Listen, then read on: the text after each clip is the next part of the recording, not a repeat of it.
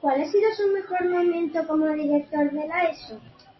Pues no hay un momento así especial que me haya pasado algo especial. Sí que hay muchos momentos y tienen relación con el trato con las personas. O sea, cuando surgen problemas, dificultades con alumnos, con profesores y los resolvemos y vemos que, hay buena relación y que las cosas salen bien, esos momentos son de mucha satisfacción porque el esfuerzo que se hace para resolver cosas, pues es que van saliendo. ¿Cuál es la decisión que más le ha costado tomar en su experiencia como director? Pues ha habido varias, sobre todo aquellas que afectan a compañeros a los que les tienes que decir que, que cambian la función o que han tenido una función, es el cargo, el trabajo que estaban haciendo y los tienes que cambiar.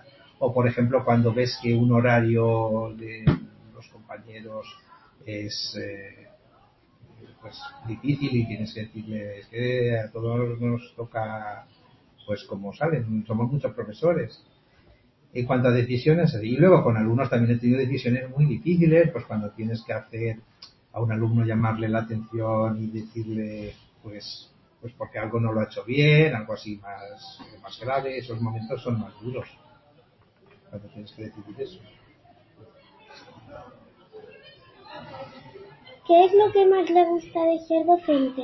¿De ser docente? Uy, eso sí que lo tengo muy claro desde siempre, porque a mí lo que más me gusta de ser docente es enseñar en clase, tener esa relación con los alumnos, ver cómo aprenden, ver cómo maduran, ver cómo crecen y ver que yo pongo mi, mi granito de arena en que eso sea posible.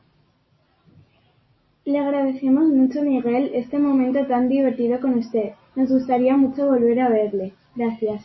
De parte de todos los reportes, muchas gracias Miguel y esperemos que le haya gustado ser entrevistado.